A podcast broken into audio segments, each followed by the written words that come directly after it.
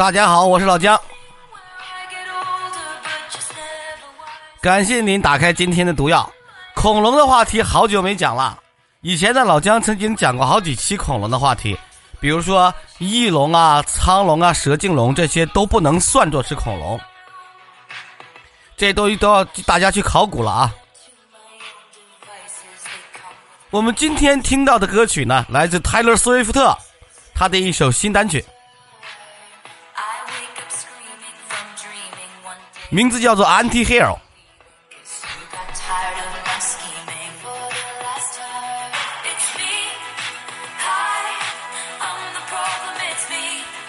今天啊，老姜要给大家讲一个有意思的话题——极地恐龙。南极洲曾经是一片绿绿葱葱啊，这个郁郁葱葱、生机盎然的大陆，这个大家肯定都听说过。那么，这样一批大陆曾经生活过一批南极恐龙。这些极地恐龙怎么过去的？它们又是怎么生活的？最后又是怎么没的呢？极地恐龙一直是中国人啊，不是世界上研究的前沿啊。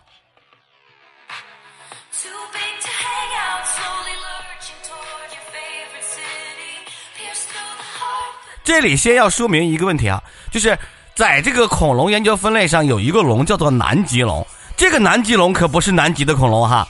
这个南极龙是生活在南美洲大陆的，他给它命名那个南极龙是翻译过来的，它的意思就是北的相反，不是这个生活在南极的恐龙。好，我们正式来讲南极龙。恐龙 dinosaur 这个名字由英国的古生物学家理查·欧文在一八四二年正式提出，在随后的一个多世纪里，恐龙被塑造成了冷血、迟钝、缓慢的大蜥蜴形象，都认为它是冷血动物。常年生活在温暖的生活那个环境里，都好像热带雨林一样。但是二十世纪五十年代开始，在北极还有南极，陆陆续续发现了恐龙的化石，比如说著名的南极甲龙，还有冰棘龙，还有冰冠龙。一会儿跟老大娘跟大家介绍哈。随着恐龙的不断发展，科学家们发现了至少有一部分恐龙是活跃的内温性动物，也就是说。这些恐龙是温血动物，于是就带来了一个疑问哈：极地恐龙是常年生活在两极，还是随着季节迁徙呢？它们是怎么去到南极大陆的呢？怎么去到极地的呢？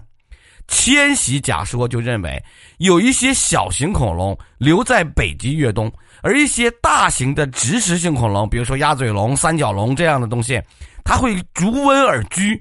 然后那个时候南极不是温暖吗？每年秋季，他们就就像就像那个角马驯鹿，就像这个嗯羚羊一样，去奔袭几千公里，南下到温暖的低纬度地区，来年春天再返回到北极那边来，是来来回回迁徙，逐水草而居的这种植食性，就吃草的恐龙是这样来的，是迁徙假说哈。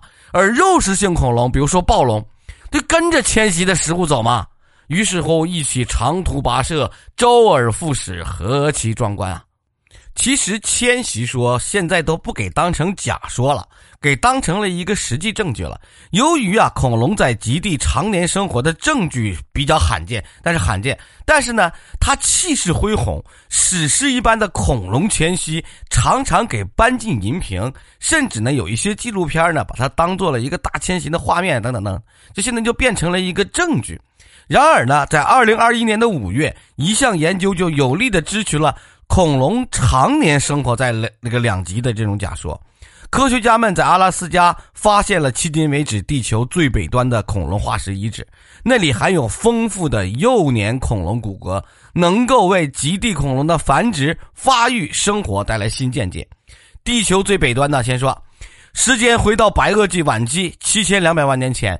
北美洲还处于被浅海分割的状态，东部大陆呢就被称为阿拉法阿尔法阿阿普法卡嘛，北西部大陆被称为两米法卡嘛啊，然后后面呢从墨西哥一直延伸到阿拉斯加，并且呢在此形成了地球已知最北端的恐龙化石，叫做王子溪祖地层。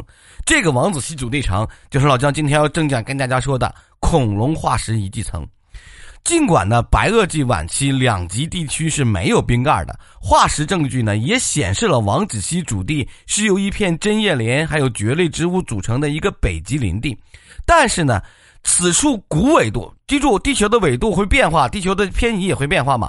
地球的古纬度是八十到八十五北纬，位于北极圈内，一年之内大概有一百二十天内不见到阳光，年平均气温是六度多到两度多哈，就是六度多嘛。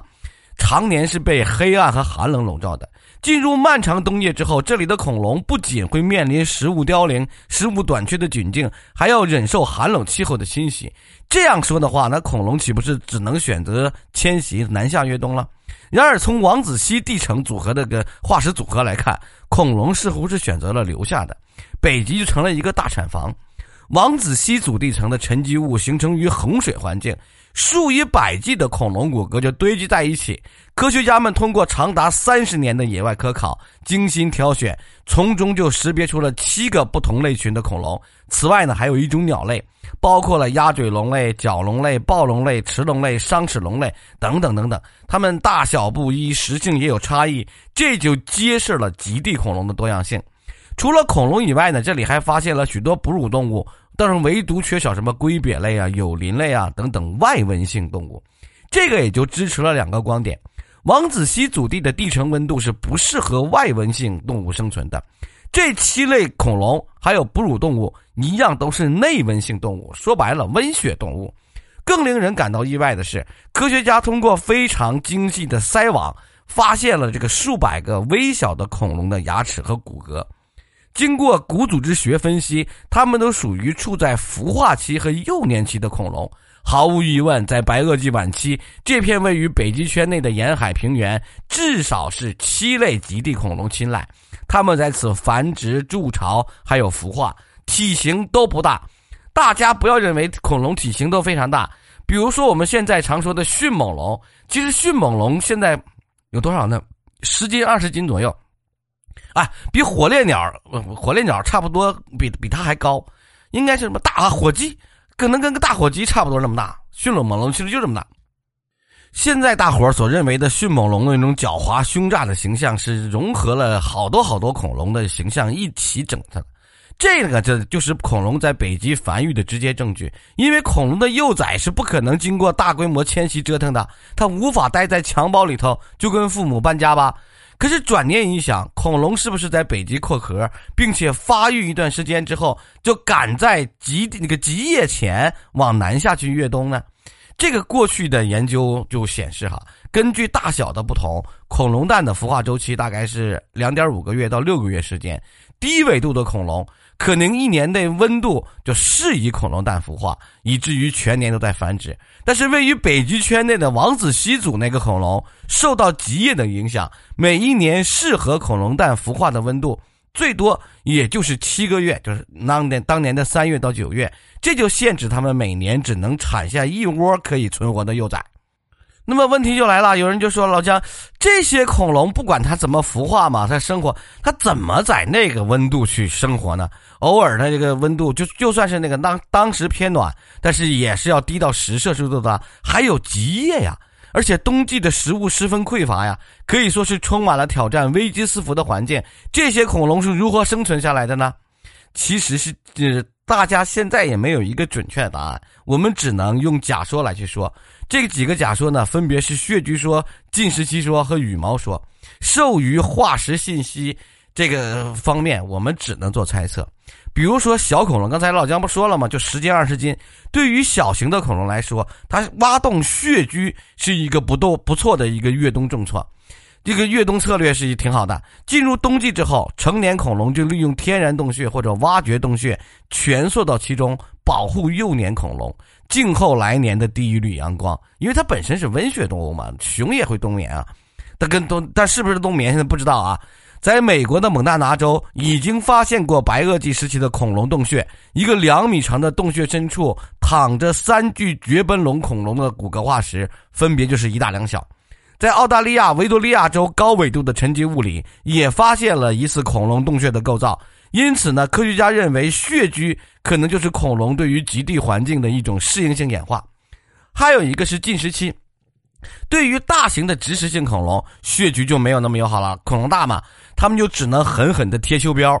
对于这些食物匮乏的冬季，或许是一个可能的策略。在漫长的进食期里，它们只能偶尔凑合什么树皮、苔藓啊等等，其他时候就不怎么吃，因为那个时候掠食性恐龙毕竟比较少，而且它们呢就这个这个相对来说它的活动量也低。再有一个呢，就是羽毛。别忘了，恐龙是有羽毛的，尤其是兽脚类的恐龙。虽然王子溪祖地里没有发现什么恐龙羽毛的化石，但是自从我国辽西地区不断涌现出各种带羽毛的恐龙，这个带羽毛的恐龙中国很多哈，许多恐龙的形象已经从了光秃秃的蜥蜴转变成了毛茸茸的走地鸡了。它们就依靠羽毛来飞行、伪装，还要吸引异性，一样的，跟现在鸟类是一样的。当然，羽毛也有最基础的保暖作用。白垩纪早期时候，辽西就辽宁的往西边的区气候也很寒冷啊，每年的平均气温也是十度左右。连大概长约九米的掠食者，这个龙的名字就叫华丽羽王龙，人家身体都铺满着这个厚厚的毛、厚厚的羽毛的。此外呢，在二零一九年，这个研究首次报告了极地恐龙的羽毛化石。一点一八亿年前，澳大利亚东南部仍然处于南极圈内，因为纬度变化嘛啊。冬季的时候，同样被寒冷和黑暗笼罩。在那个时候生活的恐龙，包含鸟类，偶尔间在湖边脱落了羽毛，并沉入了湖底。湖底埋藏了上亿年，如今以化石的姿态重新出现。哦，这里就就顺便就回答大家一个问题：这个考古。是研不是古生物哈，研究古古生物学是地质，是学地质的。然后古人类学呢属于生命科学。大家如果是有报专业的时候，不要报错了啊。好，扯回来，我们不管它是穴居还是近食期还是羽毛，结合这些羽毛化石，我们可以尝试对于王子溪祖地层的恐龙进行一些遐想。也可能在雪花飘落之时，在极夜来临之际，成年的恐龙与新生的幼崽一起缓缓前行，寻找合适的庇护所。不知不觉，羽毛已经被染得越发的洁白。只可惜，遐想终归是遐想，距离揭开极地恐龙生活史呢，还有很长一段时间。至少认为这七类恐龙是常年生活在极地的，这个只是一小步。更多的答案还深埋在南北极圈里，静待着更多的恐龙化石的发掘和我们地质学家的研究了。今天的话题呢，就给大家讲到这里。哎，我是不是答应大家讲冰冠龙了？冰冰冠龙，冰冠龙，我们现在也叫它冰棘龙。说白了，就是它那个有点像猫王一个那个发型，就是所以给它得名的。这个恐龙是食肉性恐龙，比较大，长概大概有六点五米左右，可能能到一吨。那个样子或者几百公斤是肯定有的。那个时候是兽脚这兽脚类恐龙，在南极发现过它的化石，就是给它叫名叫做冰冠龙或者是冰棘龙。这种恐龙非常的少见，一般的恐龙科普都没有它。但是它有一个像头冠，就像孔雀的尾巴，弧形的面儿朝朝那个前方的，不像那个孔雀尾巴朝后方的。这个是一个比较少见的恐龙啊，简单介绍一下。感谢大家的收听，我们下期再见。